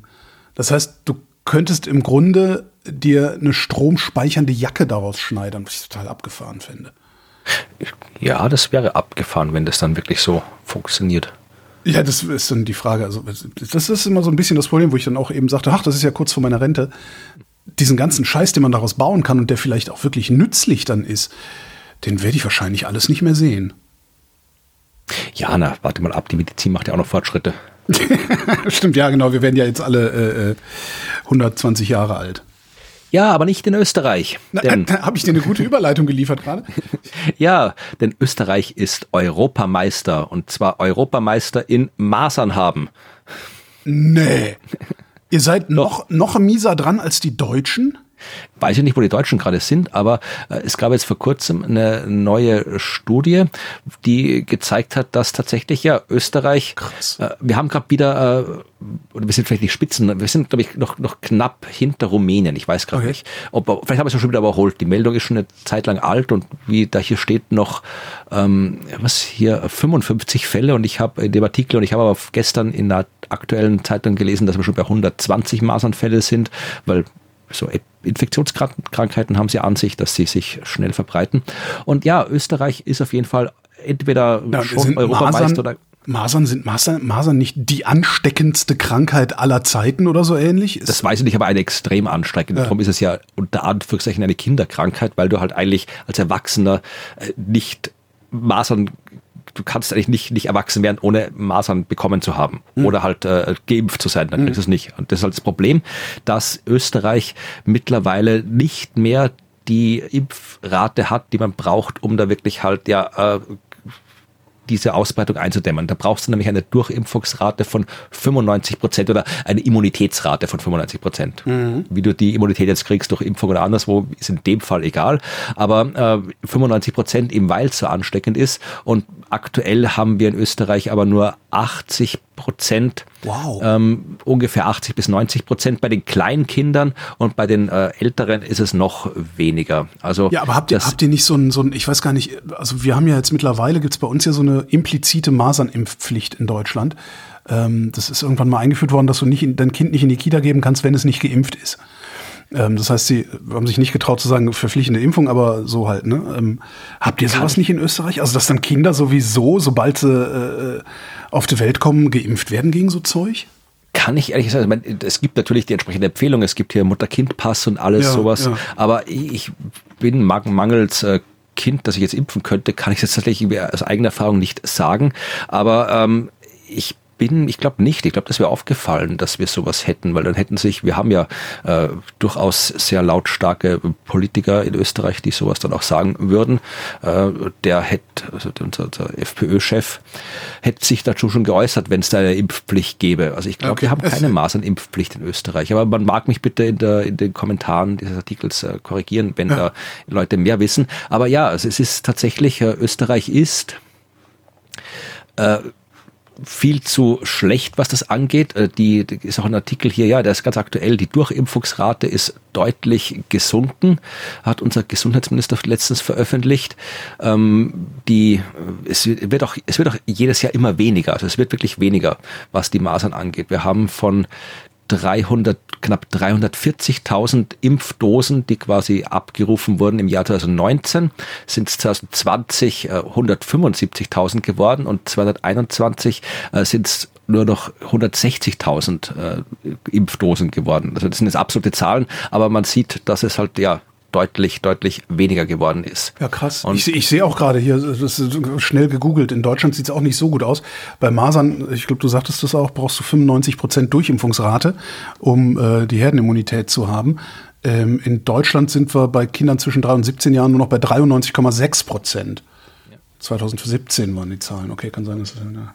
Und Masern Richtig. ist halt tatsächlich keine Kinderkrankheit im Sinne von, dass sie nichts tut. Also Masern kann gerade bei, bei Kindern äh, sehr, sehr dramatische Folgen haben. Also in den meisten Fällen passiert einem zum Glück nichts, aber das Immunsystem bleibt dauerhaft geschädigt durch mhm. Masern, das weiß man mittlerweile. Und ähm, du hast halt dann ähm, die, die Anfälligkeit für Tuberkulose ist höher, für Lungenentzündungen ist höher. Also das ist dann dauerhaft so. Und du kannst auch in seltenen, aber jetzt auch nicht mehr zwei von tausend, ist jetzt nicht wahnsinnig selten, aber auch nicht wahnsinnig häufig, aber äh, immerhin äh, kannst du wirklich äh, Gehirnentzündungen kriegen, die lebensbedrohlich sind, die dann, wenn du sie hast, in 20 Prozent der Fälle tödlich sind und in bis zu 40 Prozent der Fälle bleibende äh, Schäden im Nervensystem hinterlassen. Also dann kriegst du ein Kind, das halt dann, ja, das völlig irre. einen Hirnschaden hat. Und ich finde das so irre, also weil Masern, wir könnten die Masern längst ausgerottet ja, haben. Könnten weg sein. Äh, haben wir aber nicht, weil, und das ist ja, also in Deutschland zumindest hast du das ja sehr gerne, dass dann so Ausbruchsherde im Umfeld von so Esoterik-Kindergärten und Esoterikschulen, so diese ganze Waldorf äh, äh, und sowas. Da passieren solche Sachen immer gerne mal.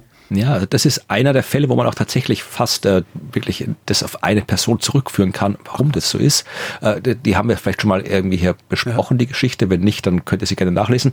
Da hat äh, der britische Arzt Andrew Wakefield. Wakefield, ja. Mhm. Genau. Der hat im Wesentlichen ja eine Studie erfunden, gefälscht. Und behauptet, behauptet Masernimpfung Mas würde Autismus machen, ne? Das genau. die, ja der ist, der ist quasi dementsprechend, das ist alles zurückgezogen, der ist verurteilt dafür worden und so weiter. Aber ja, nutzt halt nichts. Also das einmal in der Welt und dann erzählt sich die Leute glauben das immer noch und ja hier äh, der hat, wie ich das lese gerade hier, Wikipedia hat irgendwie, hat gesagt, da gab es einen Film, den er gedreht hat, ähm, dieser Waxed from Cover Up to Catastrophe, der äh, entsprechend äh, in, den, in der Szene herumgereicht wird. Er hat irgendwie mit Trump anscheinend zu tun mhm. und so mhm. weiter. Also ja, das ist halt in der Welt und deswegen äh, kann man auch zeigen, dass sich die Menschen seit dieser Fake-Studie deutlich weniger impfen lassen als vorher. Wahnsinn, ja, Wahnsinn.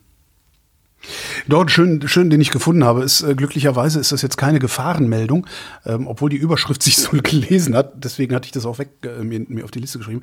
Alzheimer ist auch über das Blut übertragbar. Ich habe echt gesessen und gedacht, oh Gott, nein, nicht das noch. äh, stellt sich raus, ja, richtig, nicht das noch. Ähm, was sie gefunden haben, sind äh, fünf Fälle die äh, vor mehr als 40 Jahren Wachstumshormone bekommen haben. Und in diesen Wachstumshormonen waren fehlgefaltete Proteine drin. Und zwar solche von Alzheimer-Toten. Mhm. Das heißt, sie haben äh, Wachstumshormone aus Toten gewonnen. Oh, okay. Früher wohl mal. Mittlerweile ist das nicht mehr so. Äh, also Wachstumshormone schreiben sie auch. Ne? Ja, jedenfalls haben sie, haben sie äh, diese Wachstumshormone äh, anscheinend aus Alzheimer-Toten gewonnen und die äh, Leuten gespritzt die dann wiederum früh an Alzheimer erkrankt sind. Das heißt, es ist tatsächlich übers Blut übertragbar gewesen. Jetzt aber nicht mehr, wie gesagt, Wachstumshormone werden synthetisch hergestellt. Also die Gewinnung aus der Hypophyse von Toten ist wegen der damit verbundenen Risiken weltweit verboten. Ja, ich finde auch ah, schlecht, glaube ich. Ich finde die Vorstellung, dass so, ah, ah, wieder einer tot, los, lass mal Wachstumshormone aus der Hypophyse extrahieren. Ein bisschen, also, ja, ich weiß nicht, das, klingt mir ein bisschen faschistoid, so Terror. Irgendwie, ja. Ja, aber jedenfalls äh, Entwarnung wollte ich nur geben. Alzheimer, äh, niemand wird sich mit Alzheimer anstecken. Es sei denn, ihr stellt euch selber Wachstumshormone aus der Hypophyse von äh, toten Alzheimer-Patienten her. Ja, nee, das habe ich nicht vor. Ähm, ich möchte lieber mit einer noch positiveren Nachricht enden. Ja. Wir hören mal mit positiven Nachrichten auf. Ähm, es geht um eine Geschichte, die mit Österreich und Alkohol zu tun hat. Auch wieder serbisches Reisfleisch dabei. Nee. Übrigens, ist, ja. ist das, was ich ganz interessant finde, ist, man nennt es auch serbisches Reisfleisch. Ja, war ja Österreich. Das ja, hat ja uns gehört. Aber ist dann immer irgend alles mit Paprika ist serbisch oder wieso? Nee, kann auch ungarisch sein. Kann ungarisch sein, stimmt. Ha. Warum heißt es nicht ungarisches Reisfleisch? Gibt es wahrscheinlich auch. ich google das währenddessen mal. Ja, ja, Also, es geht um Alkohol und Österreich und das ist nicht oft eine gute Kombination, aber in dem Fall schon. Und zwar äh, geht es um Forschung, die ist schon ein bisschen älter. Ich weiß nicht, ob wir damals schon drüber gesprochen haben. Ich habe auf jeden Fall damals tatsächlich einen Artikel drüber geschrieben. Deswegen kann ich mich da noch sehr gut dran erinnern. Und wir haben es dann, glaube ich, auch in Science Master Shows äh, verwurstet, weil es eine so coole Geschichte ist. Äh, Weltretten mit Alkohol. Es geht um äh, die eh schon bekannte Technik, dass du eben äh, CO2 irgendwie als Rohstoff verwendest. Ja, also mhm. Carbon Capture und Usage in dem Fall, nicht nur äh, Storage, sondern Usage. Und ähm, da musst du halt irgendeinen Weg finden, das CO2 nicht nur einzufangen, sondern was Sinnvolles draus zu machen. Und äh, sinnvoller als CO2 ist auf jeden Fall Alkohol oder jetzt in dem Fall ähm, äh, Methanol, Ethanol und so weiter. Und äh, das hat eine Forschungsgruppe aus Linz in Österreich geschafft, beziehungsweise das haben schon viele Forschungsgruppen geschafft, aber äh, die äh, in Linz haben damals 2020 eben einen neuen Katalysator, also eine neue Katalysationsmethode entwickelt, äh, um das halt äh, sehr viel ja, effektiver zu machen, energiesparender, wirtschaftlicher quasi oder potenziell wirtschaftlicher zu machen. Und zwar, ich muss es jetzt sagen, weil ich den Scheiß so lange auswendig gelernt habe, weil ich auf der Bühne bei den Science Busters immer verwendet habe. Und zwar haben sie das mit einem Katalysator namens Kobalt, Triphenylphosphin, 1515 Tris, 2356 Tetrafluoro 4 MEO PG7 Thiophenylchlorol gemacht. So. Ich finde das also gemessen daran, was du für Probleme mit solchen chemischen Verbindungsnamen hast, finde ich das wirklich eine sehr, sehr famose Leistung, die du hier gerade gebracht hast. Ja, aber wie gesagt, ich habe das sicherlich, keine Ahnung, 100 Mal auf irgendwelche Bühnen gesagt und mittlerweile kann ich das wirklich, das ging, das, das geht jetzt schon relativ flüssig, das zu sagen. Ja, jedenfalls äh, mit diesem Ding haben sie es, äh, ich verlinke den Artikel, den ich damals geschrieben habe, das habe ich für das, äh, die, die Uni-Zeitung in Linz, habe ich das geschrieben. Ähm, äh, den Text habe ich das ein bisschen genauer erklärt, auch wie das mit der, was die Chemie dahinter ist, äh, wie die funktioniert. Aber äh, das, wie gesagt, ist schon eine ältere Nachricht. Aber jetzt haben sie da ähm, das gemacht, was sie auch damals angekündigt haben, nämlich probiert, das Ganze ja irgendwie ein bisschen, bisschen ja, wirtschaftlicher zu machen, weil es ist ein Ding, wenn sowas im Labor funktioniert, aber das heißt ja noch lange nicht, äh, dass du das dann wirklich im großen Maßstab einsetzen kannst. Und das ist ja das generelle Problem mit all diesen Carbon Capture, äh, egal ob Storage oder Usage-Konzepten, dass die im Labor funktionieren, aber in der Praxis halt nicht im großen Maßstab eingesetzt werden können. Kann die Methode aus Linz auch noch nicht, aber sie sind zumindest einen Schritt weiter. Ja, sie haben jetzt äh, in Linz einen äh, wie nennt sie, nennen sie das, Mini, äh, Mini-Elektrolyseur entwickelt. Mhm. Ja, also immer noch Laborforschung, immer noch nicht Anwendung, aber zumindest haben sie jetzt einmal wirklich eben so, so ein Teil gebaut, wo du innerhalb von 24 Stunden äh, 120 Kilogramm CO2 umwandeln kannst äh, und brauchst dafür 10 Kilowatt Strom wir sagen die Zahlen jetzt nichts, aber es ist, sagen Sie hier auf jeden Fall schon mal für industrielle Maßstäbe könnte das interessant sein. Und Sie müssen es aber noch ein bisschen weiter nach oben skalieren. Deswegen haben Sie jetzt ein neues Projekt äh, entwickelt und bekommen. Ähm, um das dann noch mehr nach oben zu kriegen. Ja, also da haben sie immerhin äh, 17 Millionen Euro äh, Klima- und äh, Schutzministerium und so weiter in Österreich fördert das. Also das kann schon sein, dass das dann in Zukunft gut funktioniert.